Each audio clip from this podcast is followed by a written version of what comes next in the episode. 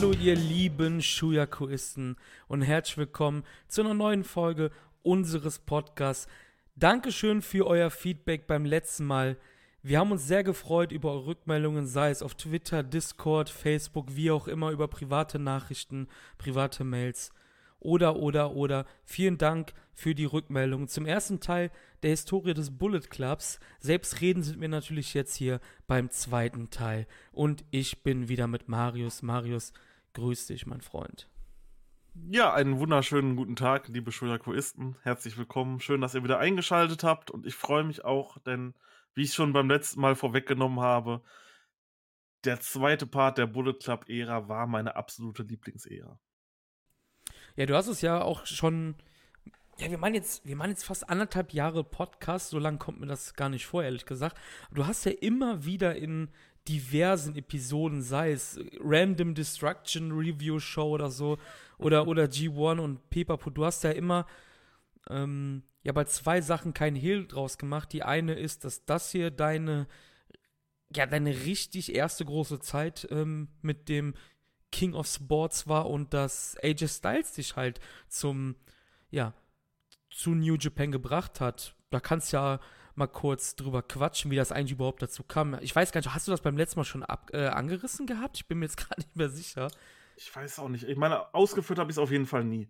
Ähm, ja, ich bin quasi durch AJ Styles zu New Japan Pro Wrestling gekommen und zwar war das irgendwann im Oktober September 2015, also doch recht spät in der zweiten Bullet Club Episode, Episode sage ich schon, Ära. Ähm, aber ich habe zu dem Zeitpunkt dann auch sehr viel nachgeschaut. Ich habe einfach mal geguckt, es gab immer Wrestler außerhalb der WWE, die mich dann so ein bisschen fasziniert haben. So, ich war damals, als ich, bevor ich New Japan angefangen habe, wirklich rein auf WWE fokussiert und habe nur in dieser WWE-Blase gelebt und alles drumherum so ein bisschen wahrgenommen. Und dann, was macht man mal? Man sitzt einen Abend vor YouTube und gibt dann einfach mal ein, so, keine Ahnung, Best Match of All Time. Und da wurde mir ein äh, Three-Way von TNA angezeigt. TNA kannte ich nun tatsächlich auch, weil es halt auch mal im deutschen Fernsehen lief. Und das war Samoa Joe gegen Christopher Daniels gegen AJ Styles. Ich denke, viele von euch werden das Match gesehen haben. War ein wirklich gutes Match. Ich glaube auch das einzige TNA-Match, was von Melzer eine 5-Sterne-Bewertung bekommen hat. Und dort ist mir AJ Styles halt hängen geblieben. Und ich fand ihn halt sehr toll und habe dann gegoogelt, was macht AJ eigentlich heute?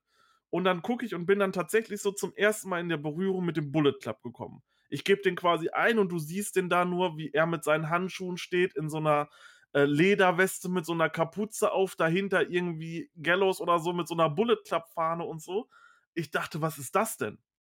Hab geguckt, okay, das ist New Japan Pro Wrestling. Was findest du darüber? Hab so ein bisschen gegoogelt, da hatte ich noch kein New Japan World und da gab es damals so eine Seite, da konnte man sich quasi Shows runterladen. Und da habe ich mir dann äh, die New Beginning Show von 2015 runtergeladen. Dort gab es AJ Styles gegen Hiroshi Tanahashi. Und ich gucke mir das an und habe mir nur gedacht, was machen die? Wie geil ist das denn bitte, während du dir dann halt irgendwie anguckst bei WWE, wie jetzt als Beispiel, ich glaube, zu der Zeit war es sogar gerade, äh, Rusev und Dolph Ziggler eine ja, Seitensprung-Storyline mit Lana und Summer Rae hatten. Im Gegensatz zu, okay, da steht gerade so ein fancy Japaner gegen äh, so eine Horde von, ja, Rockern im Endeffekt, die sich Bullet Club nennen, überall mit äh, Maschinenpistolen drauf und AK-47 Kalaschnikows und so. Und dann einfach AJ Styles und die wresteln hat einfach ein unglaublich gutes Match. Und dann habe ich gesagt, davon muss ich mehr aufsaugen und dann bin ich quasi bei New Japan hängen geblieben. Und das Ende der Ära äh, Wrestle Kingdom 10 war dann tatsächlich mein erstes Live-Event, äh, wo ich dann auch New Japan World hatte. Ja, sehr schön auf jeden Fall. Dann hat, dann, ja, dann haben wir eigentlich AJ zu verdanken, dass du überhaupt hier sitzt, ne? richtig, richtig, auf jeden Fall. Das hat mich erst so ein bisschen wachgerüttelt, dass es doch außerhalb der WWE noch viel geilere Sachen gibt. Und ein Jahr später habe ich dann auch komplett das WWE-Schauen sein lassen und bin nur noch äh, ja, in Japan hängen geblieben. Für dich als großer AJ-Fan ist es dann natürlich ein bisschen blöd gewesen. Wir kommen natürlich darauf zu einem späteren Zeitpunkt noch ein, aber du hast ja dadurch ja Monate schon verpasst gehabt von ähm, dem Phänomenalen bei New Japan. Richtig, ja, das äh, finde ich selber schade Ich muss sagen, die wichtigsten Sachen aus der Zeit habe ich natürlich nachgeschaut. Nicht jedes Match, selbstverständlich. Ähm, dafür war dann einfach auch irgendwo die Zeit nicht da und auch die Motivation nicht da. Allerdings die großen AJ Styles Titelverteidigungen, Titelsiege, äh, auch von anderen, zum Beispiel eben war noch angesprochen, im Forecast quasi haben wir uns ein bisschen unterhalten, zum Beispiel die Young Bucks gegen Red Dragon, die hatten dort zum Beispiel ein sehr schönes Match in der Ära und so. Ja, es ist wirklich schade, dass ich diese Zeit verpasst habe und sie war, es kam auch nichts anderes, kam irgendwie für mich wieder so daran, an quasi Perfektion eines, eines Stables für mich wie Bullet Club 2014, 15. Das war einfach unglaublich cool und unglaublich geiles Wrestling zu der Zeit. Ja, vor allem war es, wenn wir das auch vorwegnehmen können, es war halt so die perfekte Weiterentwicklung, das, was Prince David angefangen hatte. Ähm, Richtig, da war der, genau, der Club ja auch äh, immer in der Findungsphase, es war alles ganz neu und ja, wir haben beim letzten Mal aufgehört mit Invasion Attack 2014. Wir haben ja gesagt, da kam ein, ja, ein, ich sag jetzt mal, ein maskierter, ein vermummter Mann mit einer Kapuze, der den frisch gebackenen Champion Kazuchika Okada da attackiert hatte. Und ihn als, beziehungsweise mehrmals als Young Boy beschimpft hatte. Das ist natürlich noch ein kleiner Hint an die glorreiche Exkursion von Okada bei TNA. Hast du da den, also ich meine, mittlerweile weiß, was da abgegangen ist. Ähm, möchtest du unseren Zuschauern, die es vielleicht nicht wissen, erklären, was da abgegangen ist? Ja, man hat halt quasi Okadas äh, Exkursion komplett verhunzt. Ähm, man hat ihn nicht so eingesetzt, wie sich New Japan das gewünscht hat. Es gab früher mal eine sehr enge Partnerschaft zwischen New Japan und TNA. Es waren auch immer wieder Auftritte von den Dudleys oder ich glaube auch von AJ Styles, als er früher bei TNA war. Gab es bei einer Wrestle Kingdom, meine ich, ein Match, wo AJ Styles schon vor seinem eigentlichen New Japan Run quasi bei äh, TNA noch war und dort dann im Endeffekt schon bei New Japan aufgetreten ist. Und durch diese verhunzte Exkursion äh, ja, ist dann halt diese Partnerschaft zwischen TNA und New Japan in die Brüche gegangen und da sind sie auch heute, glaube ich, noch immer ein bisschen nachtragend drüber. Es gab ja dann mal Gerüchte, ob nicht eventuell äh, TNA, als es dann die ROH und New Japan Partnerschaftsauflösungsgespräche gab, angebliche, äh, wurde ja auch spekuliert, ob nicht eventuell TNA, beziehungsweise die heißen jetzt Impact, ähm, nicht der neue amerikanische amerikanische Partner werden sollte, aber da kam halt sofort auch die Story wieder mit Okada hoch und äh, dass das wohl immer noch tief sitzt bei den Japanern, bei New Japan. Definitiv, also das hat bis heute Spuren ähm, hinterlassen. Einer der Figuren, die damals halt auch schon dabei war bei Impact, die wird heute auch noch erwähnt werden, aber unter einem anderen Banner. Und diese Person, ähm, da gibt es Gerüchten zufolge die Geschichte, dass Don Kellis, der ja lange Zeit der englische Kommentator bei New Japan war, der hat ja mit Impact zu tun mittlerweile. Der wollte sich natürlich wieder annähern. Er war ja auch schließlich Kommentator und ja, New Japan hat das halt komplett strikt abgelehnt, weil sie halt immer noch gedacht haben, dass Jeff Jarrett ähm, ein Teil von TNA bzw. Impact wäre.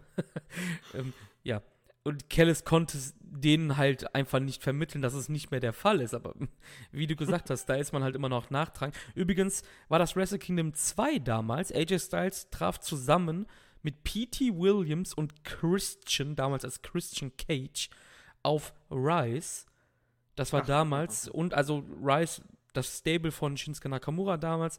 Und hier waren im Dienste von Rise Milano Collection, Minoru, also Minoru Tanaka und Prince David. Da schließt sich auch wieder der Kreis, ne?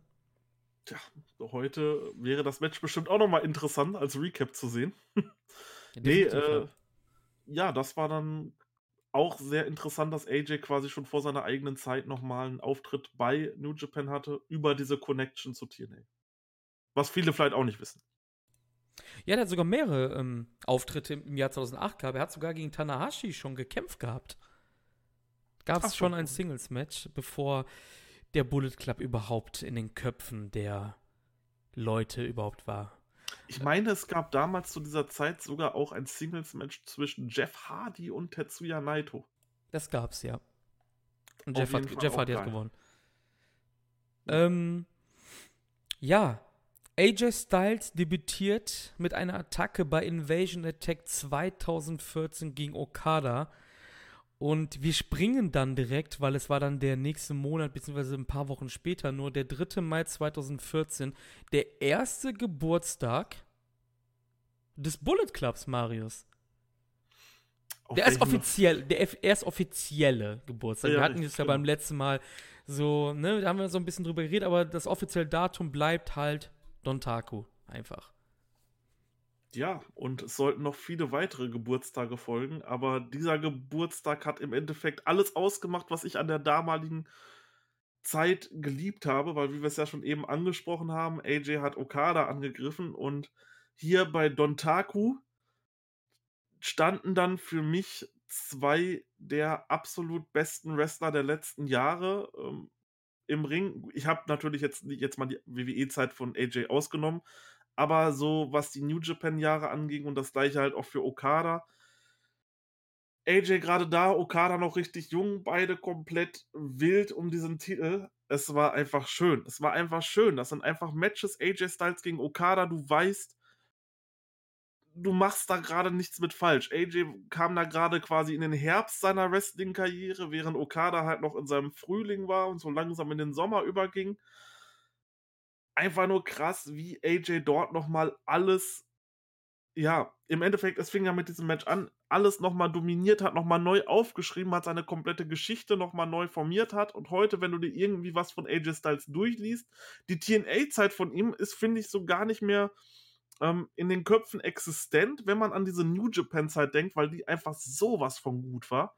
Und das war dieses Match eben auch. Klasse Wrestling-Match. Äh, super interessantes Wrestling vor allem. Beide konnten richtig äh, schnelles Wrestling zeigen, hat mir super gefallen und definitiv somit das erste Match in dieser Ära, was voll eingeschlagen hat. Ja, und es ist mit einem Schocker geendet, denn der Oh Bullet ja. Club war bisher ja, wir hatten das ja unter David schon gesagt, der Bundes Bull Bundesclub, auch schön. der Bullet Club hatte bisher nie den großen IWGP Heavyweight Belt, denn David ist ja zweimal gescheitert, aber hier sollte es auf Anhieb funktionieren. AJ Styles besiegte Kazuchika Okada und wird erstmalig IWGP Heavyweight Champion und das ermöglicht aber ein alter Freund von Okada. Richtig, denn in diesem Match, da konnte einem Okada generell schon leid tun in diesem Match, weil es gab sehr, sehr viele Eingriffe auch hier von seitens des Bullet Club. Allerdings war ein Eingriff dann wirklich matchentscheidend gewesen, denn es kam eine Person in einem unfassbar hässlichen Hoodie raus. Also das möchte ich nochmal anmerken. Ähm, schrecklich. Mit Kapuze auf, dass man ihn natürlich nicht sofort erkennt. Und er haut äh, Okada mit einer Clothesline um, zieht sich die Kapuze an und wer ist es? Unser allseits geliebter Yujiro Takahashi, welcher hier seinen Finisher zeigt und äh, ja, AJ Styles somit zum Champion kürt. Ja, das Pikante dabei war natürlich, dass Yujiro eigentlich ein Mitglied von Chaos ist, oder war beziehungsweise damals, ähm, und dann halt zum Bullet Club turnte. Yujiro wurde da zum ersten nicht ausländischen, beziehungsweise zum ersten japanischen Bullet Club Member und er sollte es auch für eine lange Zeit sein. Das aber auch wieder zu einem späteren Zeitpunkt dann. Ähm, nicht nur feierte der Bullet Club bei Wrestling Dontaku seinen ersten Geburtstag, er feierte auch ein neues Mitglied, feierte auch die, das, den Gewinn erstmalig IWGP Heavyweight Champion zu sein und beide Tag Belts der Gewichtsklassen hatten sie ja auch noch. Die Young Bucks waren Junior Heavyweight Tag Champions und äh, Doc Gallows und Carl Anderson waren Heavyweight Tag Team Champions. Das hat dann schon mal das erste wirklich imposante Foto abgegeben, nachdem zuvor unter David das halt eher wie so, wie so eine Street Gang aussah, war das halt jetzt schon eine Armee an, an Gürteln. Richtig, das war schon beeindruckend und äh, die Gürtel haben sich im Endeffekt noch mehr gefüllt im Laufe der Zeit und das wurde halt wirklich immer imposanter als bei der David-Ära. Ich habe mir auch extra zu diesem Cast noch mal ein paar Fotos angeguckt, die man so auf Google gefunden hat und da war es halt so, der Kleine, ich weiß gar nicht, wie alt ich da war, so klein auch nicht mehr, ich war auch schon 21, hat sich diese Bilder angeguckt und dachte, holy shit, was ist das denn, ne? Wie geil ist das denn? Die stehen da in so Militäruniformen und ja, alleine so diese Toughness, diese Coolheit, die die vermittelt hatten, dann dazu mit den ganzen Bells und so, also einfach großartig. Und diese Bilder sollten sich halt wirklich über die komplette Zeit äh, mit AJ Styles als Leader erstrecken. Ja, kurz danach wurden die Blöcke für das Best of the Super Junior announced und ähm, Warum das wichtig ist, eigentlich gar nicht so sehr. Denn ja, es gab natürlich Bullet Club Beteiligung und zwar in, in Form der Young Bucks. Matt Jackson war in Block A und Nick Jackson war in Block B. Beide haben acht Punkte geholt, beide sind nicht ins Halbfinale bzw. ins Finale gekommen. Aber ziemlich interessant ist, dass Nick Jackson damals im B-Block mit Kenny Omega war und Kenny Omega natürlich damals noch kein Mitglied des Bullet Clubs war. Ähm, weißt du aus dem Kopf heraus, wie das Match der beiden auseinandergegangen ist? Zwischen äh, Nick Jackson und. Nee, tatsächlich. Ich habe keine Ahnung. Nick Jackson hat dieses Match nach neun Minuten gewonnen. Ähm, nur ein kleiner Fun-Fact am Rande, das hat eigentlich gar nichts jetzt mit der Historie zu tun. Aber als ich das gesehen habe, dachte ich mir so, ja, schade, dass das irgendwie nirgendwo aufgegriffen wurde oder so, ne, im Nachhinein. Ich weiß nicht, ob sie das getan haben, ich bin mir gerade nicht sicher. Das ist eine gute Frage. Das könnte man natürlich wunderbar. Ja, gut, vielleicht ist halt einfach nichts passiert, weil man das noch gar nicht so im Hinterkopf ja. hatte. Ne? Das kann natürlich auch. Wollte ich jetzt einfach nur erwähnen, war jetzt auch ähm, eigentlich nur so, so, ja, reingegrätscht.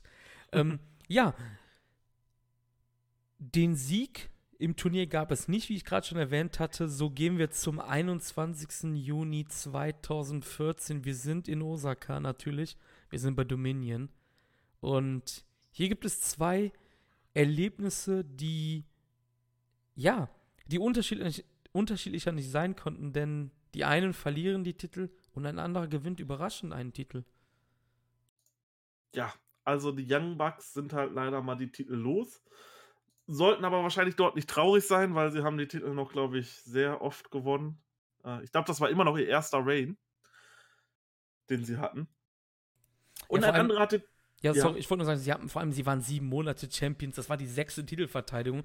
Wenn wir an die letzten, ähm, ja, im Jahr 2019 und so oder, oder 2020 halt, oder 2018, die Regentschaften der Junior Tech Division, außer der Suzuki Run mit Despi und äh, Kanemaru, die waren ja alle nicht erwähnenswert. Und das war halt schon, das war halt schon lange, wirklich, ne? Du hattest damals auch eine wirklich coole Division, wo halt eigentlich viele Anrecht auf den Titel, auf so einen Title-Shot mal hätten. Du hattest ja damals die Forever Hooligans gehabt, du hattest die Timesplitters, dann später auch für Pongi Weiß, die Young Bucks, Super High Flyers, also du hattest ja wirklich krasse Teams, so im Gegensatz zu heute, wo du halt Pongis 3K hast, okay, ein Suzuki-Gun-Team und dann vielleicht nochmal ein Bullet Club-Team, aber das war's dann auch schon.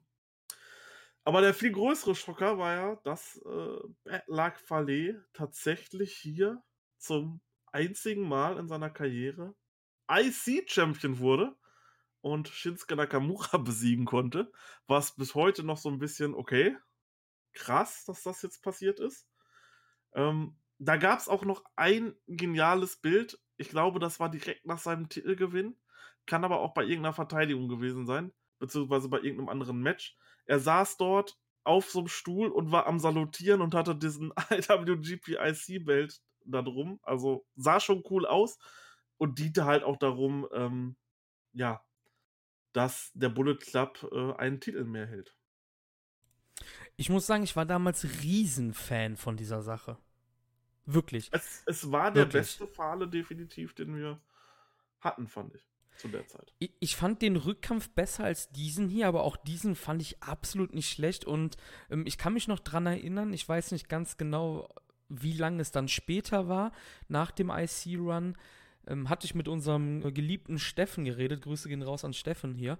Und wir haben beide uns damals, ich weiß nicht, ob das 2015 dann gewesen ist oder so, haben wir uns dann, ähm, haben uns angerufen, keine Ahnung, Skype, Teamspeak, wie auch immer, und haben halt gequatscht über Fahle und so. Dann haben wir auch gesagt, hey, eigentlich, der hatte jetzt so viele Titelchancen gegen Okada oder Tanahashi um den, um den Big Belt, der müsste den eigentlich wie damals einmal gewinnen.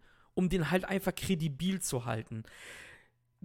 Man wusste aber natürlich nicht, dass New Japan nach diesem IC-Run den einfach nur noch als, ähm, ja, als Fallfresser in Singles-Matches dann bringen sollte. Das konnte man natürlich nicht wissen, ne? aber ich war damals Riesenfan von diesem Titelgewinn.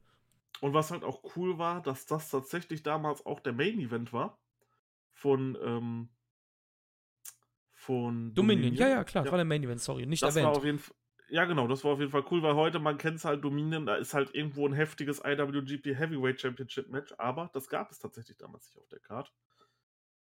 Denn der IWGP Heavyweight Champion stand im Semi-Semi-Main-Event in einem Tag-Match zusammen mit Yujiro. Genau, ja. also, ich fand das Match, klar, das war jetzt natürlich nicht ähm, wie Nakamura gegen Ibushi oder sowas, ne? Das, also, wir wollen jetzt nicht übertreiben, aber es hat mich damals unterhalten. Wer es noch nie gesehen hat, schaut euch die beiden Fale Nakamura-Matches mal an. Und ich würde mich sehr freuen, wenn ihr mir dann schreiben würdet, egal ob Twitter, Discord, Facebook, wie auch immer. Äh, oder wenn ihr meine Nummer habt sogar, das sind nicht viele, Gott sei Dank. ähm, dann bei WhatsApp, keine Ahnung, schreibt mir irgendwo, weil ich würde gerne die Meinung von den Leuten hören, weil ich glaube, ich wette mit dir. Ich übertreibe jetzt vielleicht, aber ich glaube, dass über die Hälfte unserer Zuhörer diese beiden Matches nicht kennen. Das könnte sein, ja. Schaut es euch an. Definitiv. Ja. Ähm, wir gehen weiter. Wir sind jetzt bei Kizuna Road, Tag Nummer 2. Und du hast ja eben gesagt, Titelgewinn wieder einen mehr und es sollte wieder einer mehr sein. Ja. Denn sollen wir als Podcast, der am meisten New Japan Cover, das erwähnen, was wir im Vorfeld gerade eben gesagt haben. Ich, es, es wäre fatal vielleicht, aber wir Jemand hat die Never Openweight Championship von Tomohiro Ishii an diesem Tag gewonnen mit sehr, sehr großartiger Unterstützung seiner Stablemates. Ähm, es sollte Yujiro sein, Marius. Und ähm, wenn du es droppen willst, kannst du gerne droppen, was wir im Vorfeld gesagt haben mir wird einfach gerade bewusst, wenn man sich das nochmal so durchliest, dass innerhalb von ja, acht aufeinanderfolgenden Tagen Bad Luck Fale und Yujiro Takahashi Singles Champions zur gleichen Zeit waren bei New Japan. Ich meine, das ist ja heute absolut unvorstellbar, dass die beiden auch nur in ansatzweise Richtung mal von einem Titel kommen. Und hier waren sie einfach zur selben Zeit Champion. Das ist einfach und es war nicht mal scheiße so. Das ist halt das ist halt das Geile dabei auch so bei der bei, bei dieser Styles Ära, deswegen liebe ich die so. Es war jetzt nicht mal kacke, dass die im Endeffekt beide Champion waren. Ich meine, es sind immer noch Yujiro und Fale, aber es war nicht schlecht. Und gerade auch mit Yujiro hat man dort halt noch ein paar lustige Sachen gemacht. Das wollte ich eben schon erwähnt haben. Hatte ich dann aber noch kurzfristig vergessen. Ähm, da gab es immer früher so coole Backstage-Segmente, wo halt der Bullet Club immer die ganzen ähm, Interviewer, ja, so ein bisschen, ähm, ich sag mal, sarkastisch und so bepöbelt haben. Und dann kam halt zum Beispiel immer, wenn eine Frage auf Japanisch gestellt wurde, dann immer Karl Anderson guckt, ah, nee, ich habe nichts verstanden. Dann immer zu Yujiro, ey, hast du das vielleicht verstanden, was er gerade gesagt hat? Übersetzt mal, du kannst, du sprichst doch dem seine Sprache. da hat Yujiro das dann immer für die übersetzt. Das war, das war richtig nice damals noch um das doch zu erwähnen. Könnt ihr euch vorstellen, wie ich upragen würde, wäre das 2020? ja. Weil, wie Marius das sagte,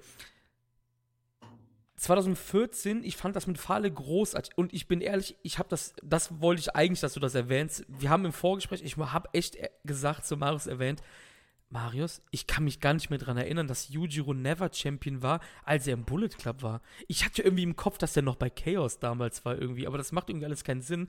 So unwichtig war das, so verdammt unwichtig war das eigentlich, aber halt auch wichtig für den Bullet Club an sich, aber die Matches waren nicht gut damals. Das einzige Match, was gut war, war der Rückkampf, da kommen wir ja gleich drauf, ich nehme es jetzt trotzdem vorweg, als Ishii den Titel wieder zurückgeholt hat. Das war das beste Yujiro-Match, was er jemals hatte. Also Yujirus Best Match ever. 1000% bin ich mir sicher. Das war das Beste. Als Ishii den Titel zurückholt. Aber alles andere, ich stellt euch vor, das wäre 2020. Ich würde hier upragen ohne Ende, ne, wenn du das mal überlegst. Sei es drum. Der Bullet Club hatte dadurch alle vier Heavyweight Belts in den Reihen. IWGP, IC, Never, Tag. Boom. Statement. Das ist definitiv ein Statement. Also krass bezeichnend für die, für die Zeit. Ähm, und damit konnte man dann auch so das erste richtig krasse Bild machen. Mit den ganzen Titeln. Das war auf jeden Fall cool. Ja, Bullet Club unter AJ läuft, würde ich sagen. Definitiv, also bisher läuft es auf jeden Fall und Yujiro ist auch noch im G1. Way. Ähm, man hat mit Yujiro einfach so viele Jahre etwas versucht. Es hat irgendwie alles nicht wirklich geklappt. Ähm, das wäre auch jemand, den wir mal in so einem Podcast wie diesen einfach mal eine Stunde drüber quatschen sollten den hat man ja so gepusht über Jahre und da ist nie irgendwas richtig rausgekommen, weil er halt einfach nicht so gut ist wie andere Leute. Der ist einfach ein solider Underkader, der Typ. Wie auch immer, G1 Climax im Jahr 2014, wir haben im A-Block Fale und Gallows, wir haben im B-Block sogar drei Vertreter, AJ, Carl Anderson und Yujiro Takahashi. Und irgendwie sollte es dann nicht wirklich so laufen für die Bullet Club Jungs, außer für eine. Für wen denn sonst auch sonst, nämlich AJ Styles, The Phenomenal One. Der Rest war okay, Fahle war noch okay, Anderson auch okay, die waren bei 12 und 10 Punkten, das kann man sagen, aber AJ war wirklich mit Okada zusammen bei 16 Punkten und haben dann in einem Head-to-Head-Match leider äh, hat es nicht gereicht für AJ und somit war dann auch der letzte eliminiert nachdem halt davor die anderen schon eliminiert wurden. Aber auch hier wieder fand ich eine sehr, sehr krasse Dominanz. Styles war bis zum quasi letzten Tag am Leben. Anderson zweistellig. Fahle zweistellig. Ähm, Yujiro acht Punkte. Acht Punkte! Das ist einfach krass. Also wir hatten teilweise ähm, Leute, wo wir gesagt haben, ey, die haben nicht mal sechs Punkte erreicht, obwohl die so geil sind. Und hier erreicht einfach ein Yujiro acht Punkte. Also das ist schon krass. Definitiv. Und auch ohne Sieg, aber trotzdem würde ich sagen, ein erfolgreicher Climax für den Bullet Club. Definitiv. AJ war am letzten Tag Erster, Okada Zweiter und wie du schon gesagt hast, Head-to-Head-Match ging dann Okada und dadurch haben sie dann noch am letzten Tag die Plätze getauscht. Apropos letzter Tag, 10. August 2014, G1 Climax Final Day. Da trafen AJ und Tanahashi in einem Non-Title-Match aufeinander das würde es heute auch gar nicht mehr geben. Das gab es seitdem gar nicht mehr, glaube ich, dass ein Champion einfach ein Singles-Match in einem Non-Title-Match bekommt. Ja, das ist schon. Ne? Das wäre so, wie wenn jetzt irgendwie Naito auf einmal bei irgendeinem Turnier am Finaltag ein Singles-Match gegen Jay White bekommt oder so. Also es gab seitdem, glaube ich, gar nicht mehr so, so, ein, so eine Booking-Entscheidung. Ähm, AJ konnte das Match gewinnen, aber er konnte wieder eigentlich nicht wirklich clean gewinnen, denn da kommt jemand, rein, den wir eben schon erwähnt hatten. Ja, nämlich Jeff Jarrett war's und äh, der joint dann quasi, attackiert Tanahashi, hilft AJ zu einem Sieg und joint dann quasi den Bullet Club. Und das war dann so der erste Punkt, wo ich gedacht habe, okay, das ist jetzt echt schade, weil AJ leider seine großen Matches nur durch Hilfe gewinnen konnte. Jo, definitiv, ja das fand ich echt schade. Also, wenn ich einen Kritikpunkt an der Zeit aussetzen muss, dann ist es definitiv, dass AJ solche Matches nicht clean gewinnt. Ich meine, come on, der war ein Star, der war dort auch schon ein. Ich meine, der ist genauso alt wie Tanahashi. So, davon mal ganz abgesehen. Ne, der war damals kein kleiner Bube mehr, der mal eben einen Tanahashi besiegt. Der ist IWGP Heavyweight Champion, hätte fast den, äh, wäre fast ins Finale des G1 Climax gekommen. So einen kannst du halt auch mal ohne einen Eingriff gegen den Tanahashi gewinnen lassen. Punkt. Einfach nur um ein Statement zu setzen. Punkt. Das ist AJ Styles. Und er ist halt einfach gerade der Anführer dort und ist halt zu dieser Zeit quasi auf einer Stufe mit Nakamura, Okada, Tanahashi. So, zählt quasi dort in dieser Ära, in diesen zwei Jahren zu den Big Four, wo halt ein Naito da zu dem Zeitpunkt halt gerade nicht war. Und da hätte man ruhig noch mal so einen clean Sieg machen können. Und das hat sich leider wirklich durch die komplette, ja, durch die komplette Styles-Ära gezogen und war im Endeffekt der eine negative Aspekt an der Ära. Sonst wäre sie wirklich komplett perfekt für mich gewesen. Ja, Jeff Jarrett damals nicht im Diensten von TNA, sondern von seinem Obscurium namens Global Force Wrestling, das er da gegründet hatte. Ich weiß gar nicht, wie das Ding einfach ausgegangen ist und warum man sich dann nochmal angenähert hat. Auf jeden Fall joint Jeff Jarrett dem Bullet Club, attackiert Tanashi mit seiner legendären Gitarre. Und ähm, ja, Jeff Jarrett sollte noch eine Rolle spielen zu einem späteren Zeitpunkt. Aber wir gehen jetzt erstmal einen Monat weiter. Da gibt es nicht viel zu erzählen, denn wir sind bei Destruction in Kobe. Da gibt es das Rückmatch zwischen Bad Luck Fale und Shinsuke Nakamura und Fale verliert die IWGP Intercontinental Championship ohne den Titel einmal zu verteidigen. Aber das Match war besser als das vorherige. Ja, das kann man sagen. Ähm, was eben vielleicht noch gerade ganz kurz zu äh, Jeff Jarrett anzumerken ist, dass mit dem Global Force Wrestling, da gab es zum Beispiel auch die Möglichkeit, die hatten ein Wrestling Network gehabt und ich meine, da gab es die Möglichkeit zu Wrestle Kingdom 9 und ich meine auch Wrestle Kingdom 10, dass man die quasi über das Global Force äh, Network schauen konnte. Ich glaube, das, ja, ich glaube, ich glaube, das war wirklich so damals. Ja, ich meine, also bei Wrestle Kingdom 9 bin ich mir hundertprozentig sicher, bei 10 so zu 90% Ich meine, es waren zwei Wrestle Kingdoms, die dort übertragen wurden bei, ähm, ja, bei dem Global Force Network. Aber ja, hier verliert jetzt erstmal Fahle seinen Titel. Okay. Okay. Man hätte ihn vielleicht noch ein bisschen länger behalten können ich meine, es waren da auch nur noch drei Monate, beziehungsweise dreieinhalb Monate bis Wrestle Kingdom so. Das wäre jetzt halt auch nicht so schlimm gewesen, wenn er noch diese Zeit Champion gewesen hätte und noch ein, zwei Verteidigungen gemacht hätte. Wieder ein Monat später, diesmal King of Pro Wrestling und jetzt wird es richtig bitter für den Bullet Club. Man ist wirklich sehr nah an Wrestle Kingdom und am Ende, ja, steht man irgendwie mit nichts da fast, denn Yujiro Takahashi, ich habe das eben schon erwähnt, verliert die Never Openweight Championship an Ishii in einem wirklich, wirklich guten Match, vor allem für Yujiro. Ich sage hands down, bestes Yujiro-Match in seiner Karriere. Guckt es euch an. Und im Main Event gibt es das Match zwischen AJ Styles und Tanahashi und da ist Jeff Jarrett wieder das Zünglein an der Waage. Marius.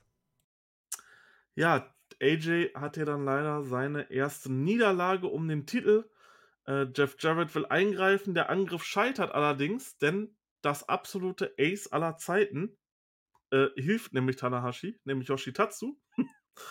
Und ja. so das ist einfach so geil damals auch Yoshitatsu, das muss ich jetzt mal gerade hier so ein paar Props an Yoshitatsu noch nebenbei verteilen, so er war nie ein Wester, der mir wirklich am Herzen lag und so.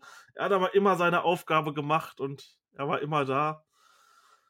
Das sollte man hier doch auch hoch anerkennen. Ich weiß, er wird gerade aktuell ein bisschen relativ, vielleicht auch über seine Verhältnisse gelobt. Ich weiß es nicht hundertprozentig.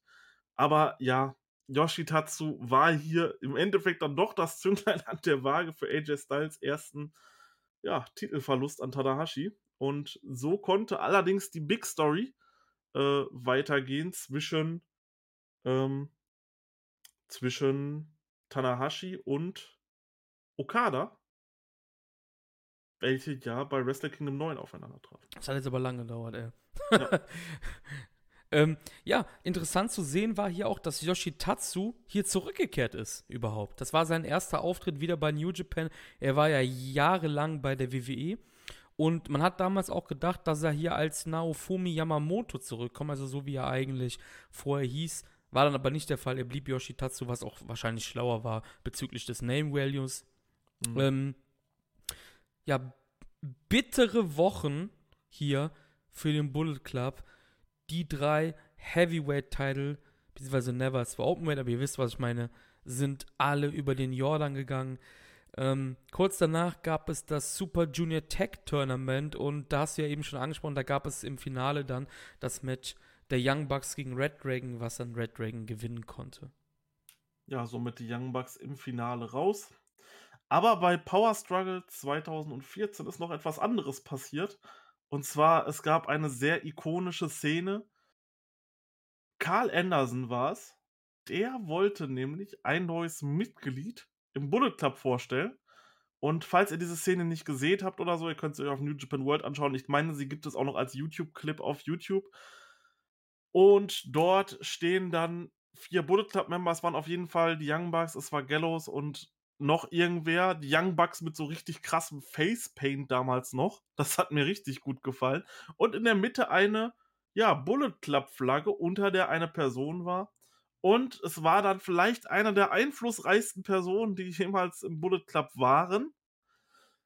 Die Flagge wurde runtergenommen und es war The Cleaner Kenny Omega, der in den Ring kam mit seiner geilen Lederjacke damals noch und dort äh, Ryosuke Taguchi rausgefordert hat, um die IWGP Junior Heavyweight Championship.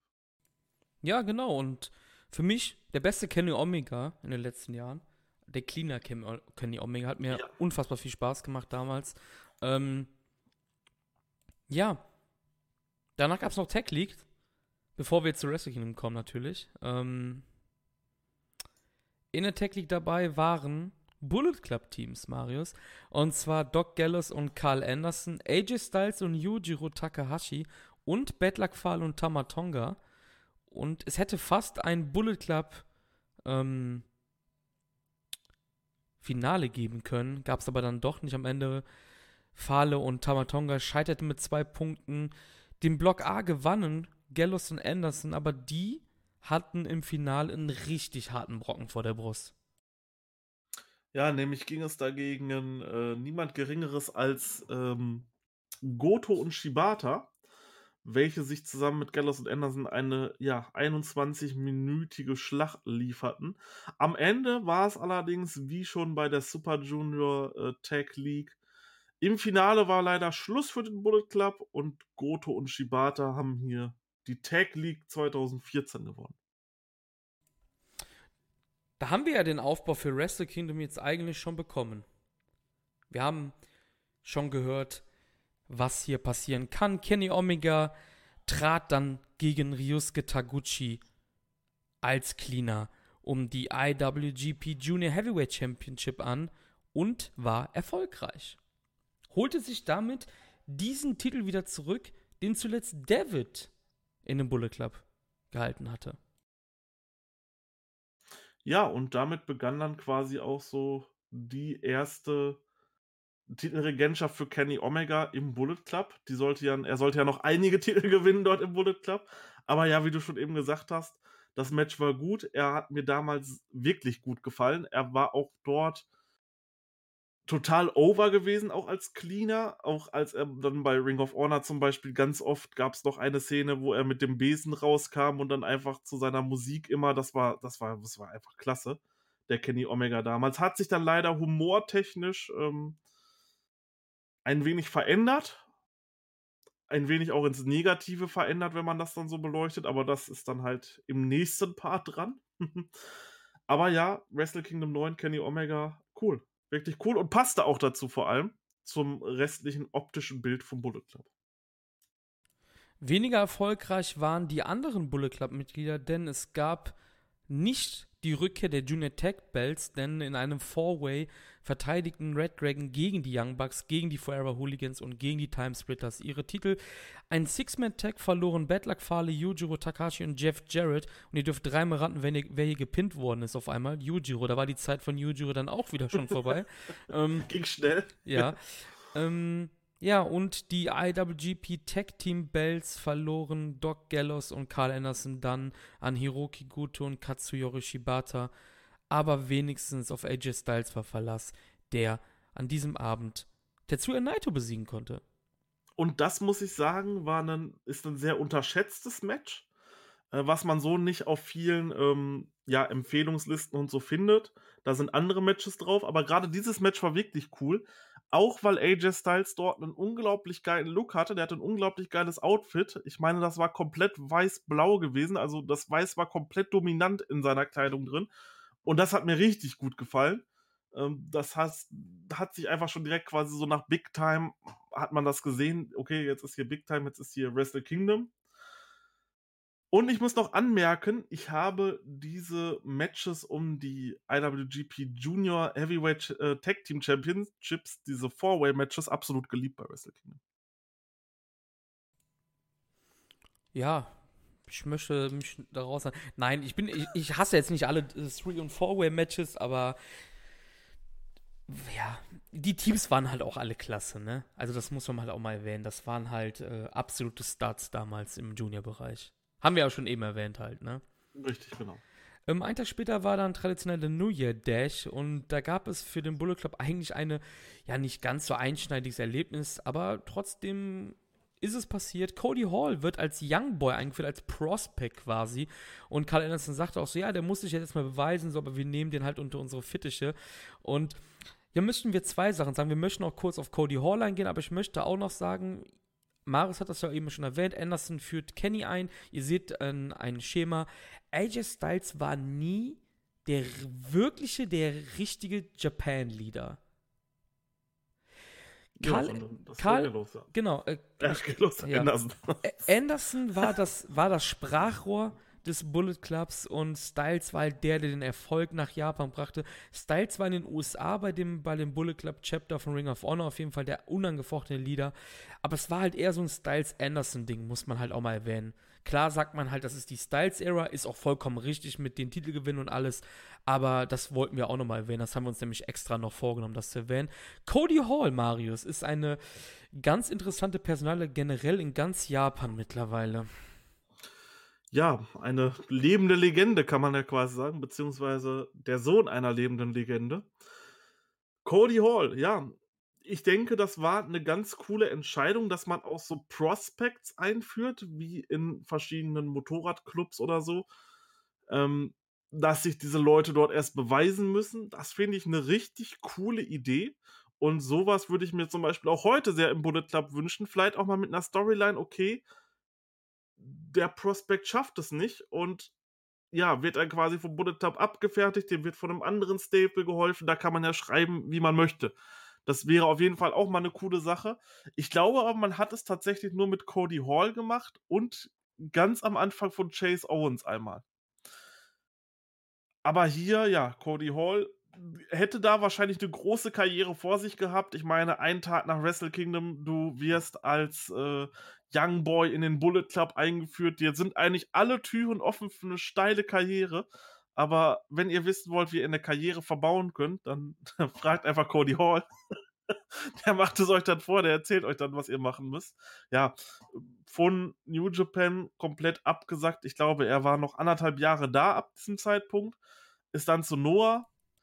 Dort von dort aus ist er dann zu DDT. Dann zwischenzeitlich war er sogar mal hier in Deutschland bei Wrestling Kult und jetzt weiß ich auch gerade gar nicht, was er macht. Wahrscheinlich in irgendwelchen Indies rumtouren.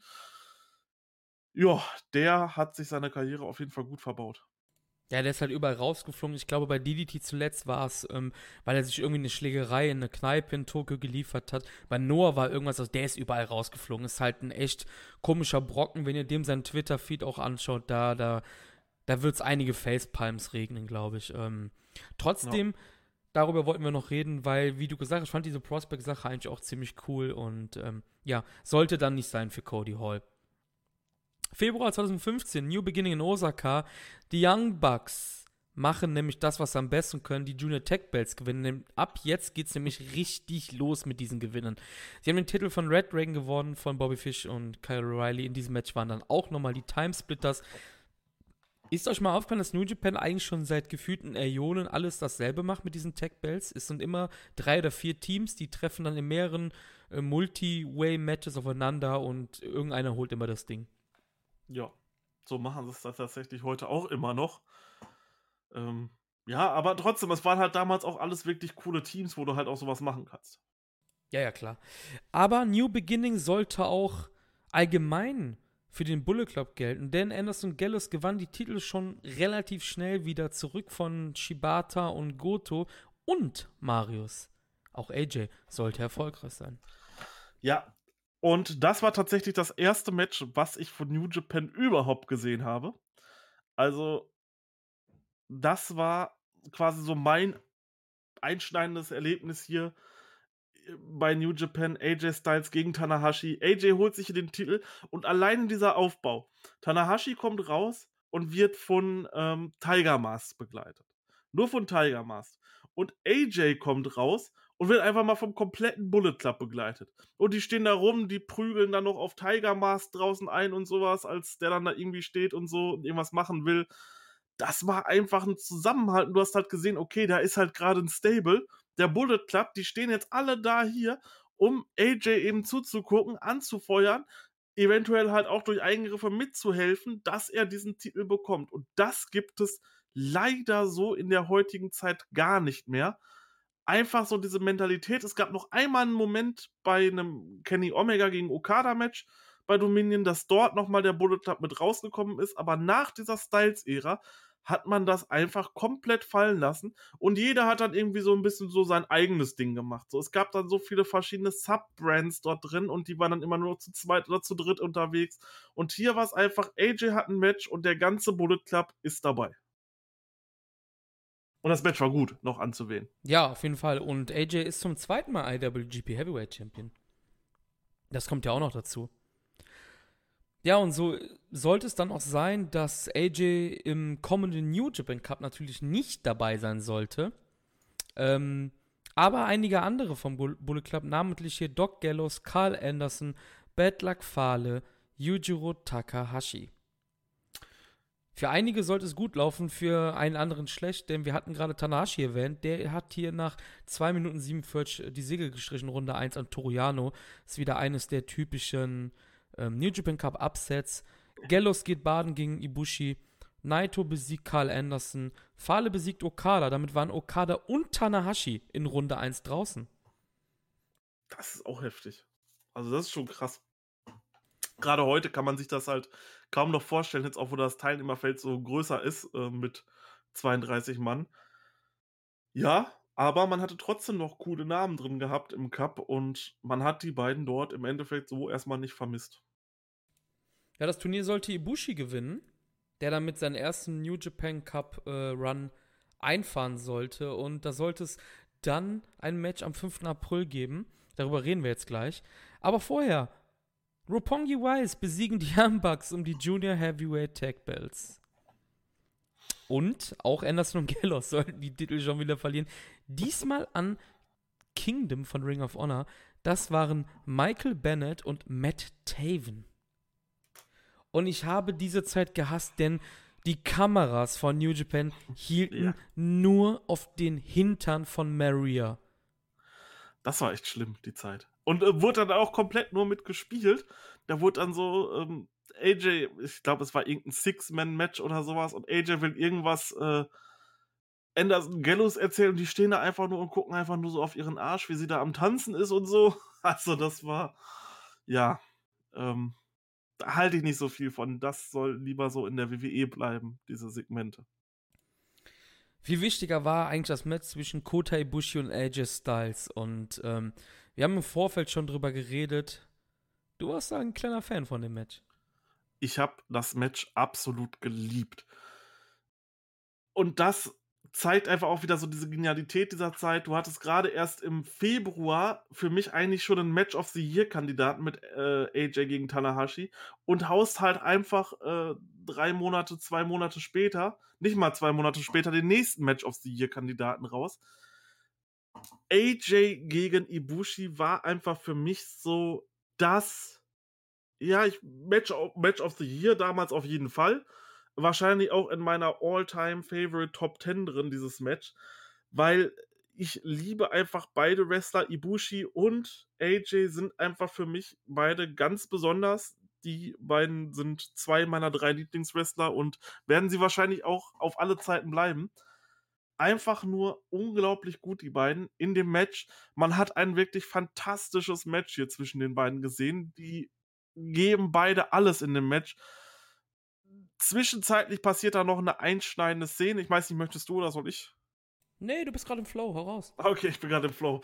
Ja, äh, Ibushi ähm, steigt aufs oberste Ringseil rauf, während jemand anderes zur selben Zeit das gleiche tut, nämlich Kenny Omega. Und wie viele wissen, die beiden haben ja eine ähm, längere Story, eine große Freundschaft miteinander, auch schon damals bei ähm, DDT gehabt und waren auch schon bei New Japan als Golden Lovers und waren dort auch schon Tag Team Champions. Für Ibushi ging dann die Karriere allerdings ein bisschen weiter hoch, während Kenny immer so ein bisschen zurückgeblieben ist.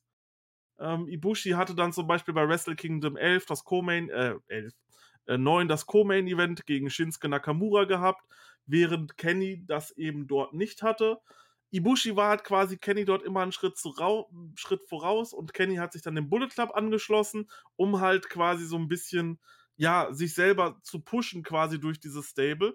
Und dort gab es dann einen wichtigen Moment, der wirklich für die äh, andere Zeit, für die spätere Bullet Club Zeit ähm, interessant werden konnte, nämlich Kenny stand auf dem Apron, Ibushi und Kenny haben sich angeguckt und Kenny war komplett mit sich am Ring. Soll ich nun Ibushi angreifen, meinen besten Freund, oder soll ich jetzt hier ähm, und damit quasi meinem Stable-Kollegen, Stable-Leader AJ Styles helfen?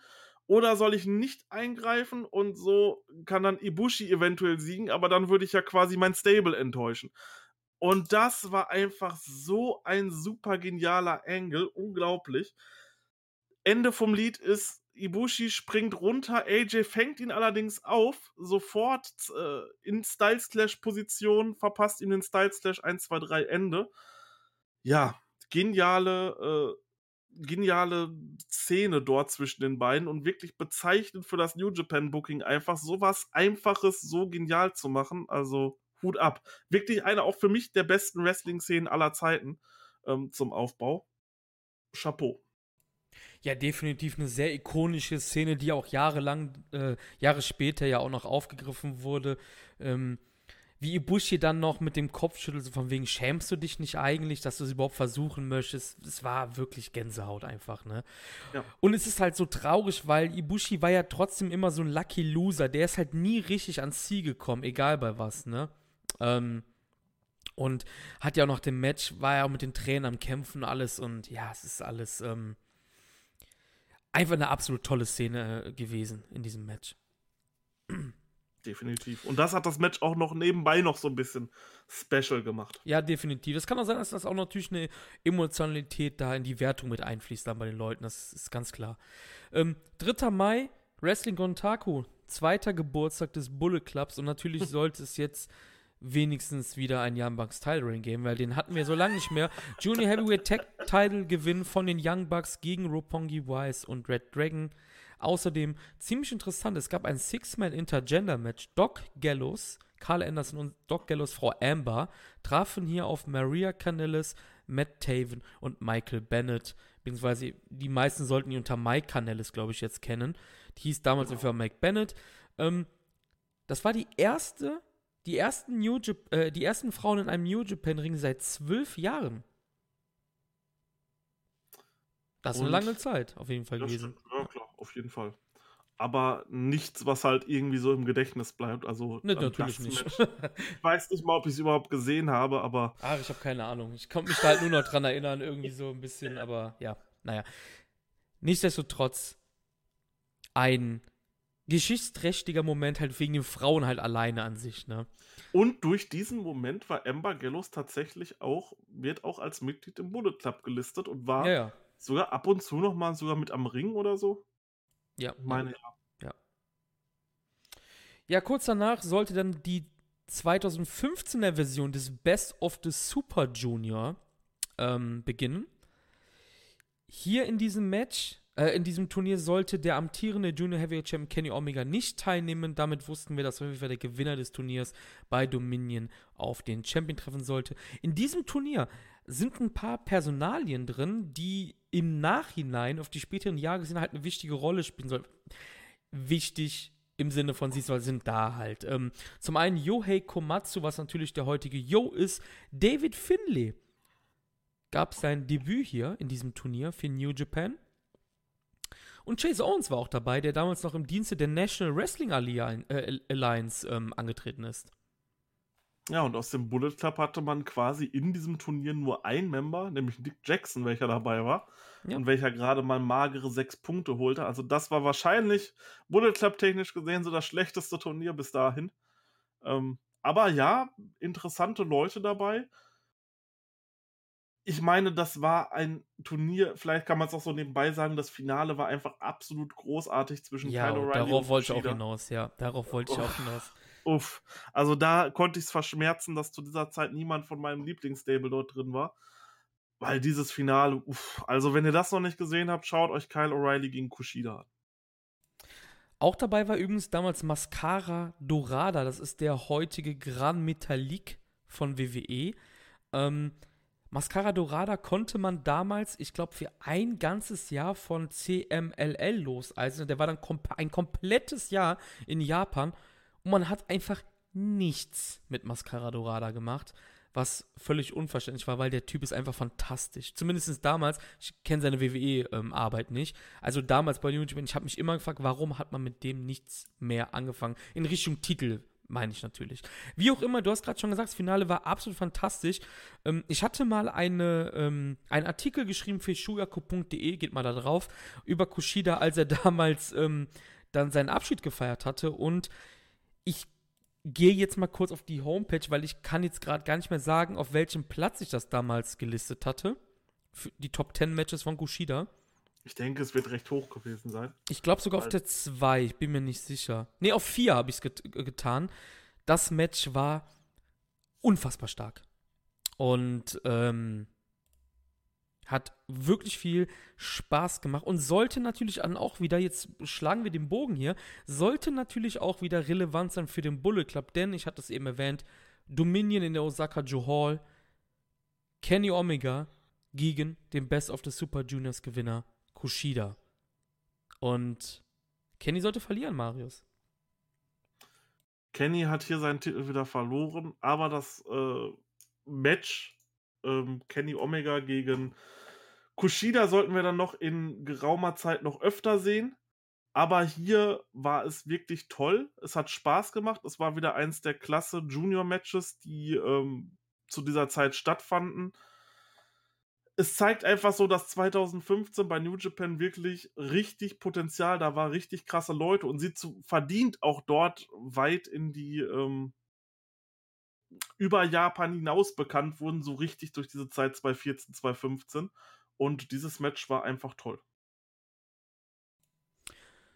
Toll war auch für den Bullet Club, dass sie die Tag Team Belts wieder in ihren Reihen hatten, denn Anderson und Gallows gewannen gegen Kingdom. Ich kann dir über dieses Match einfach gar nichts mehr sagen, wenn ich ehrlich bin.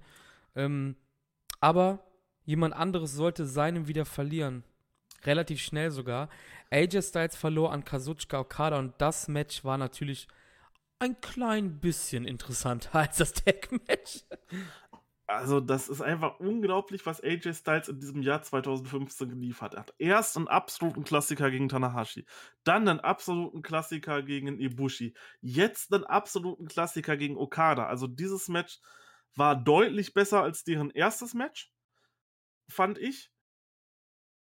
Unglaublich ja, ja. stark, wirklich unglaublich gut, was die beiden dort abgeliefert haben. Styles verliert seine zweite Titelregentschaft, wird auch danach nicht wieder IWGP Heavyweight Champion. Aber auch hier wieder am Ring ganz viele Leute dabei. Äh, Anderson Gallows, die Young Bucks waren mit da. Ich glaube, Tamatonga war auch mit da. Ähm, klasse Match. Und wenn man sich was aus dieser Zeit angucken sollte, dann würde ich sagen, dieses Match sollte man auch dort mit reinpacken.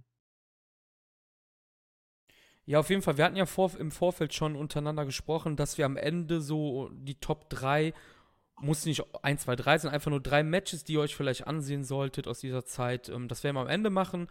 Ähm, was man noch sagen könnte, habe ich komplett vergessen. Das war übrigens die erste Show in der Joe Hall seit 1994 für New Japan. Ihr merkt, wir kommen jetzt in den Zeiten, wo es New Japan wieder richtig gut geht.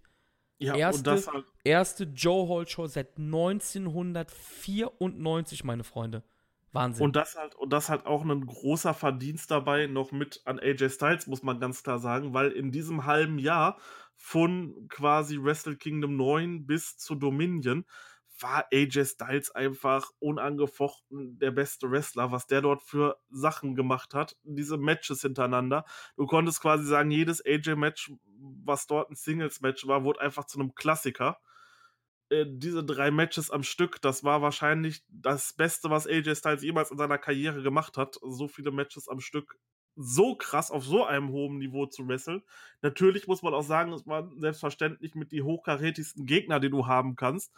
Aber alleine dieser Wahnsinn, dass AJ Styles solche Matches hatte, das äh, hat dann natürlich noch ein Okada geschafft in seinem langen Title Reign. Der hatte dann zwischenzeitlich dann auch Verteidigungen gehabt, die auf einem ähnlichen Niveau waren. Aber hier für die Zeit war das einfach der absolute Wahnsinn. Für New Japan halt ein absoluter Glücksgriff, weil dadurch ist halt nochmal richtig Popularität von außerhalb von Amerika, Europa und so gekommen, weil es ist halt Bullet Club und AJ Styles und ja, krass einfach nur. Der G1 Climax sollte beginnen. Wir hatten im Block A Gallows und Styles und, und Block Bläh. Im Block B hatten wir Yujiro und Carl Anderson und sowohl Styles als auch Anderson, also die beiden Leader dieser Zeit, hatten Chancen auf den Blocksieg am letzten Tag. Styles hatte aber jemand im, jemand im Block, den er in den Vormonaten oft besiegen konnte, nämlich Hiroshi Tanahashi. Aber ausgerechnet am finalen Tag sollte Hiroshi Tanahashi ist ein, ist ein kleiner Backlash zum letzten Da war es Okada, sollte Hiroshi Tanahashi an AJ Styles vorbeiziehen, um den Block zu gewinnen. Anderson hatte dasselbe Problem mit Satoshi Kojima, der ihn besiegen konnte. Ähm, lief dann doch nicht so gut für den Bullet Club am Ende. Nee, äh, Yujiro, Doc Gallows, die waren dann halt bei ihren gewohnten sechs Punkten. ist okay. Ähm, Bettler Fale hat man da vielleicht noch nicht ganz so hart aufgegeben gehabt. Ich meine, zehn Punkte, das ist auch noch eine gute Leistung. Ach, den habe ich ganz vergessen schon, sorry, mein ja. Fehler. Ich meine, heutzutage wird das wahrscheinlich auch so nicht mehr stattfinden, aber da war halt der Stellenwert klar, okay, Yujiro vergiss es. Aber Fahle, okay, vielleicht nochmal, auch wenn halt nie wirklich wieder was draus wurde. Ja, Anderson und AJ aber auch wieder relativ weit oben, vor denen halt nur Tanahashi, Nakamura und Okada, also die ganz großen Namen. Es war leider nicht ganz so erfolgreich wie letztes Jahr. Dort waren, glaube ich, die Punkte allgemein höher für den Bullet Club, aber hier, ja, okay. So, es ging halt noch kein G1 an den Bullet Club, was dann aber auch irgendwann folgen sollte. Ja, genau. Ähm, am finalen Tag mit Bullet Club Beteiligung hatten wir eine wichtige Sache, denn ähm, du darfst raten, was es war. es ist der Evergreen. Die Young Bucks verlieren die Junior Heavyweight Belts an da da da da Red Dragon. das ist so geil. Das ist so gut. Es ist wirklich geil. Und ich habe mir nicht rausgeschrieben, wie oft die jetzt Titel gewonnen hatten. Ich glaube, es ist das. Ich glaube, sie haben sie dreimal gewonnen bislang es ist die ganze Zeit nur verlieren, gewinnen, verlieren. Es ist herrlich einfach. Es ist einfach nur Und das herrlich. seit anderthalb Jahren. Schon dreimal die Titel gewonnen und dreimal die Titel verloren. es, es ist einfach nur herrlich, ja. ja. Ähm, Im September gab es Destruction in Okayama. Und da gab es das Rematch von Dominion, Kushida gegen Kenny Omega. Und Kenny gewann seine Junior Heavyweight Championship zurück, weil Carl Anderson eingriff und Kushida somit ins Hintertreffen geriet. Ja, und vielleicht kleiner Fun Fact: Kennys letzter IWGP Junior Heavyweight One begann hier. Ja. Da kommen wir gleich noch zu, was dann passieren sollte im Januar. Ähm, wir hatten dann Oktober. Der 23. Oktober, um genauer zu sein. Und der sollte für einen gewissen jemanden namens Chase Owens eine neue Zeitrechnung beginnen, denn Chase Owens, hatten wir eben schon, war ja eigentlich im Dienste von der NWA. New Japan luchste ihn der NWA ab, weil sie Talent in ihm gesehen hatten. Und der wurde dann am 23. Oktober bei der Road to Power Struggle, Tag Nummer 1, als neuestes Mitglied des Bullet Clubs angekündigt und sollte dann am Tag darauf bei der Super Junior Tag League zusammen mit Kenny Omega teamen. Ja, und genauso wie bei Mascara Dorada, was du eben angesprochen hast, äh, man luchst hier Chase Owens ab und macht halt einfach auch gar nichts mit ihm bis heute. Ähm, ich weiß nicht, hat er überhaupt mal irgendwie ein Six-Man-Teil? Das kann sein. Nee, ich glaube nicht, gar nichts. Auch nicht, okay. Ähm, ja. Er hatte seinen Vertrag um zwei Jahre verlängert. Ich glaube, dieses Jahr läuft er noch. Ob er dann halt darüber hinaus noch bleibt, das ist dann die Frage, weil man macht halt wirklich gar nichts mit ihm. Er läuft halt immer mit rum und man schenkt ihm mal so ein, zwei kleine Sachen im Jahr. Mal irgendwie so, ey, okay, du hast jetzt mal einen Juice Robinson besiegt, nur um dann im Rematch, ja, ich rege mich immer noch darüber auf, äh, wie der letzte Depp auszusehen. Aber hört euch da auf jeden Fall den alten Cast an. Ich glaube, es war zum New Japan Cup. Äh, da könnt ihr euch den Cast nochmal anhören. Da lasse ich mich nochmal richtig über diese Booking-Entscheidung aus. Aber ja, Chase Owens, okay, ich mag ihn, aber man hat auch nie was mit ihm gemacht. Ja, sie sollten auch direkt in der ersten Runde rausfliegen gegen Rock Pongy Wise. Ähm, für die Young ging es nur eine Runde weiter, die verloren dann gegen Matt Seidel und Ricochet, die auch das Turnier dann gewinnen sollten. Also auch hier geht es jetzt für den Bullet Club nicht zu feiern. Wir gehen dann zur World Tag League. Ähm, wir sind schon, wie ihr merkt, am Ende des Jahres 2015. Hier waren dann dabei auf der Bullet Club Seite Bad Luck Fale und Tamatonga im Block A. Im Block B gab es Doc Gallows und Carl Anderson und AJ Styles und Yujiro. Aber auch hier, AJ verletzte sich und das Team musste die nächsten Matches alle aufgeben. Ich sag mal so, sie wären wahrscheinlich eh nicht ins Finale gekommen. Aber auch ein, kein anderes Bullet Club Team sollte hier ins Finale kommen. Marius. Das war auch gar nichts irgendwie wieder für den Bullet Club. Nee, das war tatsächlich nichts. Äh, Luck verliert aber gerade mal vier Punkte. Gallows und Anderson immerhin noch acht geholt. So, das wäre in Block A vielleicht dann interessanter geworden. Aber nein, der Great Bash hier, Togi Makabe und Tomoaki Honma und Los Ingobernables de Japón, Evil und Tetsuya Naito standen sich hier im Finale gegenüber. Evil und Naito haben leider das äh, Nachsehen gehabt, sollten dann allerdings doch eine steilere Karriere haben als Makabe und Honma die nächsten Jahre. Ja, trotzdem, auch wenn es kein Erfolg für den Bullet Club war, bezeichnend, weil halt erste Mal wirklich Los Ingobernables in einem Turnier. Aber das ist ja eine andere Geschichte für einen anderen Tag dann. ähm, das war übrigens das erste Mal seit 2012, dass kein Bullet Club Team im Finale der Tag League war. Ähm, aber im kommenden Jahr sollte da was kommen. Aber das ist dann auch wieder etwas für den anderen Tag. Richtig. Wir sind jetzt bei Wrestle Kingdom 10, Marius. 4. Januar 2016. Es gibt einige Dinge, die mit dem Bullet Club zu tun hatten. Unter anderem gibt es neue Junior Heavyweight Tag Champions. Zum vierten Mal. Roppongi Wise, Red Dragon und Matt Sardell und Ricochet hatten das Nachsehen und die Young Bucks haben das Match gewonnen. Und ich kann mich nicht dran erinnern, warum es da schon wieder ein Four-Way gab. Ich glaube, das hat man einfach tatsächlich diese Zeit so gemacht, hey, es ist Wrestle Kingdom. Äh, ja, wir knallen alles drauf, ja. Wir knallen ja. einfach, wir haben, man kann es ihnen halt schlecht verdenken, wenn du halt Leute hast wie Rapongi Weiß, wie äh, Super High Flyers, wie Red Dragon, so, die musst du halt irgendwie mit auf die Karte packen und was ist denn einfacher? Wie kannst du eine Show schön anheizen? Genau, indem du einfach vier Teams äh, in den Ring packst, die halt einfach ein paar kranke Spots zeigen, um so dann halt die Crowd ein bisschen anzuheizen. Also, ich fand's cool damals und ich äh, finde auch diese Four-Way ähm, Junior Tag äh, Matches bei Wrestle Kingdom fand ich eigentlich immer eine töfte Sache. Ich habe jetzt gerade mal on the fly ganz schnell nachgeguckt und es bestätigt einfach meine Wenigkeit mal wieder, ich möchte jetzt hier nicht arrogant rüberkommen, aber wie ich das auch im, ich glaube, das war in der Preview zu Wrestle Kingdom, warum zum Teufel kriegen die anderen einen Shot? Ja. Denn warum gibt es dieses Turnier? Und es ist wie in dem letzten Jahr gewesen, wo die Young Bucks auf einmal dabei sind.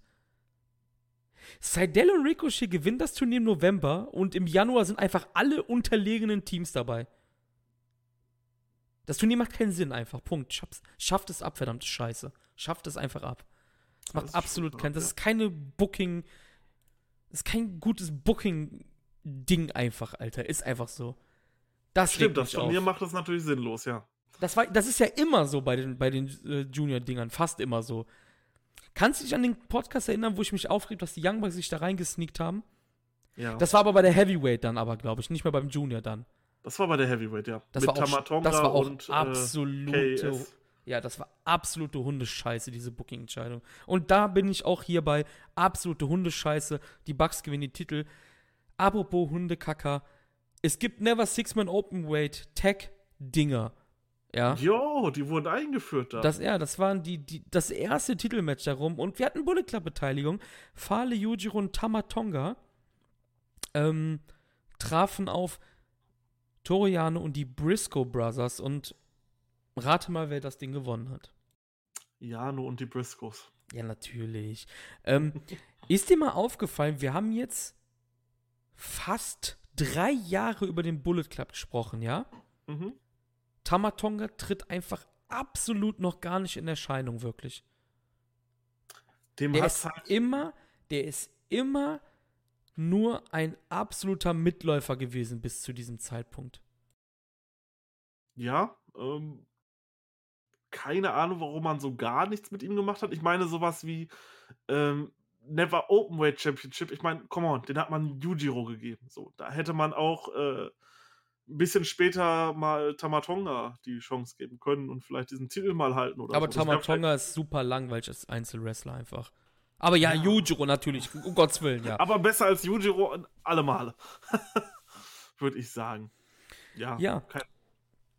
Seine Zeit soll ja noch kommen mit reichlich Titeln.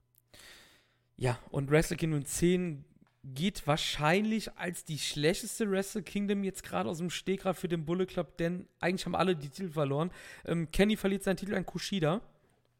Ähm, Anderson und Gallows an den Great Bash Heel. Und Styles verliert das Titelmatch gegen Nakamura. Was aber ein absolut großartiges Match natürlich war. Dieses Match war wirklich mein Match of the Year 2016. Ähm, krass, wie gesagt, Wrestle Kingdom 10 war das erste Event, wo ich wirklich live morgens vorm PC saß, welches ich mir live angeguckt habe, weil ich bin halt auch wirklich zu einer blöden Zeit angefangen, da war halt World Tech League und sowas alles. Ähm, war jetzt nicht so die geilste Zeit zum New Japan Anfang. Ähm, aber ja, das war mein erstes Event, was ich live gesehen habe und ich saß halt mit einem offenen Mund da und habe gedacht, was machen die beiden da? Nakamura gegen, gegen ähm, Styles und ich glaube, davor gab es, ich habe zu der Zeit auch ein bisschen Ring of Honor verfolgt. Ich glaube, zu der Zeit gab es davor auch gerade noch ein ROH Title Match von AJ gegen Jay Liesel, was ich richtig geil fand. Ähm, hat Jay Liesel dann gewonnen und da gab es dann, meine ich, noch bei Ring of Honor sogar noch eine Promo von AJ und Nakamura, wie die sich gegenüberstanden und so. Das war auf jeden Fall geil. Auch die Promos davor im Vorfeld waren cool zwischen den beiden. Dieses Match war einfach toll aufgebaut und ja, die haben hier alles abgerissen. Also das und der Main Event war schon krass. Und ja. auch, muss ich sagen, im Nachhinein Wrestle Kingdom 10 würde ich wahrscheinlich bis heute sagen, war meine zweitliebste Wrestle Kingdom of all time. Gut, ich habe die Anfangs Wrestle Kingdoms noch nicht alle gesehen, aber das, was ich gesehen habe, ähm, da war es meine zweitliebste. Ja, und langsam aber sicher neigt sich die Uhr für die zwei Chefs dem Ende zu. Denn einen Tag später gab es den New Year Dash, Marius, und ähm, Kenny Omega sollte die Welt schockieren, als er AJ Styles attackierte. Und nach kurzem Überlegen turnte der komplette Bullet Club gegen AJ. Kenny kündigte an, ab fortan Heavyweight zu sein, wollte Jagd auf Nakamura machen. Und für AJ sollte damit die Zeit abgelaufen sein ja, absoluter Schocker, als ich das damals live gesehen habe. Wie gesagt, ich dachte mir so, okay, du guckst jetzt hier mal ähm, New Japan an, wow, du schaust es sogar live und geil, AJ Styles ist da. Und dann schon in der Nacht quasi am nächsten Morgen, als ich aufgewacht bin nach ähm, Wrestle Kingdom, um das zu gucken, lese ich nur schon so überall Facebook voll, so ja, äh, die sollen wohl angekündigt haben, jetzt nach Wrestle Kingdom dann äh, gehen zu wollen und so. Das, das darf doch nicht wahr sein, ne? Ja, ähm, es ist dann so gekommen, Doc Gallows, Carl Anderson, Shinsuke Nakamura und AJ Styles sind zur WWE gegangen und um man hat allerdings dann die perfekte Methode gewählt, um AJ dann tatsächlich rauszuschreiben. Ich glaube, es war dann nochmal, es gab dann im Main Event bei, beim New Year Dash AJ Styles und Kenny Omega gegen Shinsuke Nakamura und Yoshihashi müsste es gewesen sein.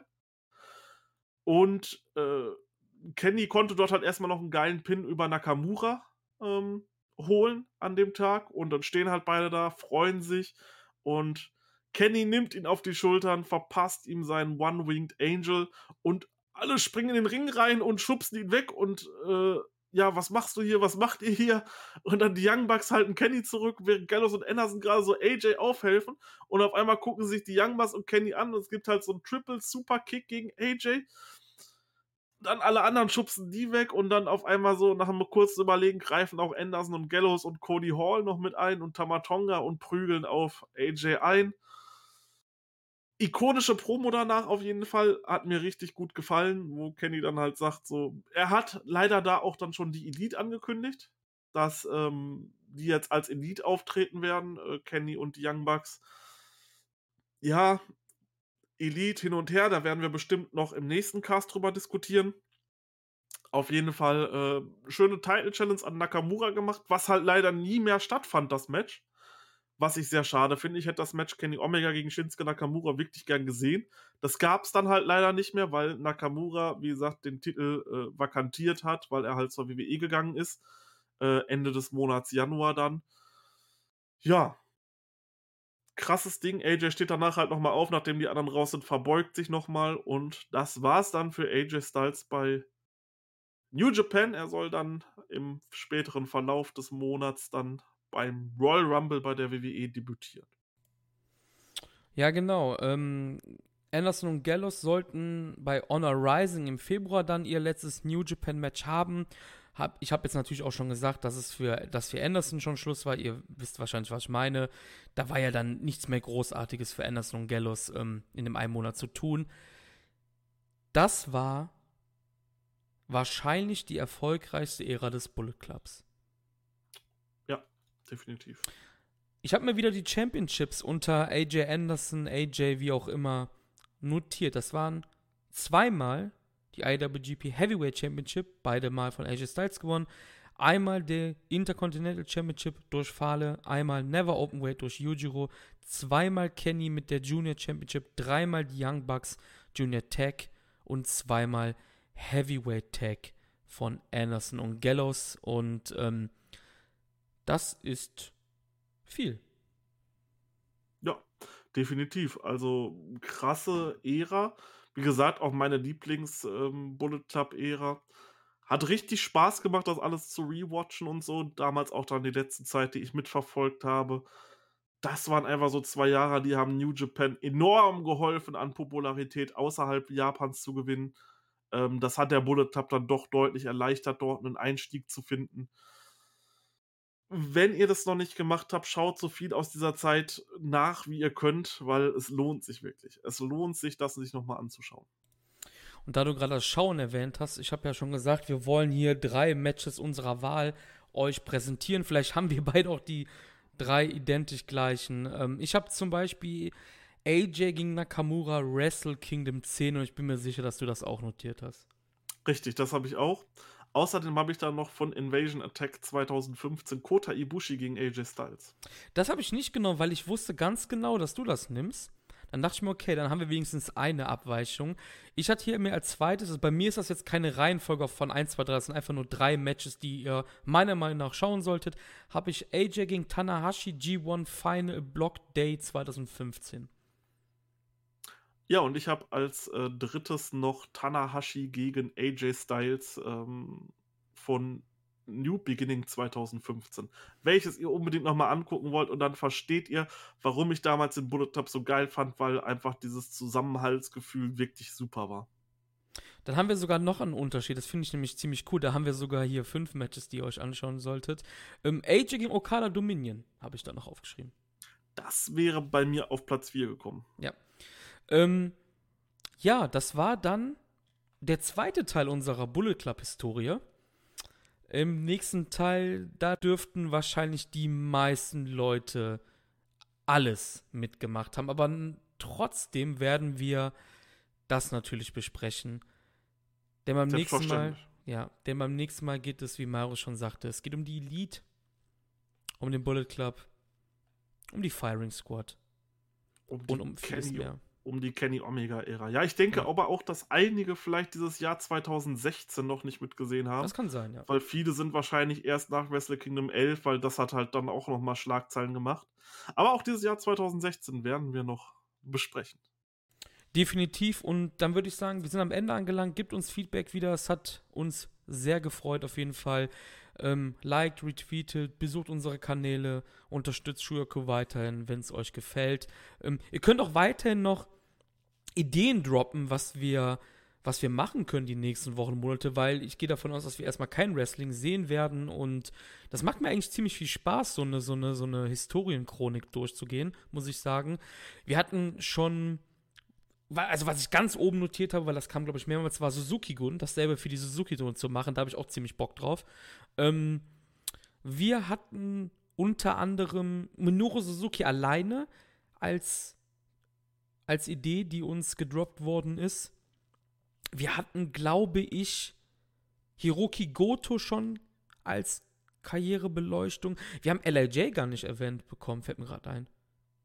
Das kann man natürlich auch Ja. auf jeden Fall noch machen. Ähm, wir haben auch bekommen, dass wir uns mal Leuten widmen sollen, die nicht so erfolgreich waren. Zum Beispiel wäre meine Idee Yujiro. Im Discord wurde Captain New Japan genannt, also Mitsuhide Hirasawa, den man auch unglaublich unerfolgreich an, an den Mann gebracht hat. Also es gibt einige Personalien, droppt uns auf jeden Fall was und ich möchte mich bei dir bedanken, dass du dabei warst, Marius. Immer wieder gerne. Hat echt Spaß gemacht, auch nochmal so diese Zeit Revue passieren zu lassen. So ein paar Sachen, wie zum Beispiel dieses Intergender-Match und so, das hat man halt einfach gar nicht mehr im Kopf. Äh, auch die ganzen äh, Kenny gegen Kushida-Matches und so hatte man einfach nicht mehr äh, so im Kopf drin. Deswegen war es schön, nochmal hier so einen kleinen Recap zu bekommen und das Ganze nochmal durchzugehen. Damit sind wir am Ende angelangt und ich würde sagen, haut rein, Sayonara, bis dann. Tschüss, tschüss.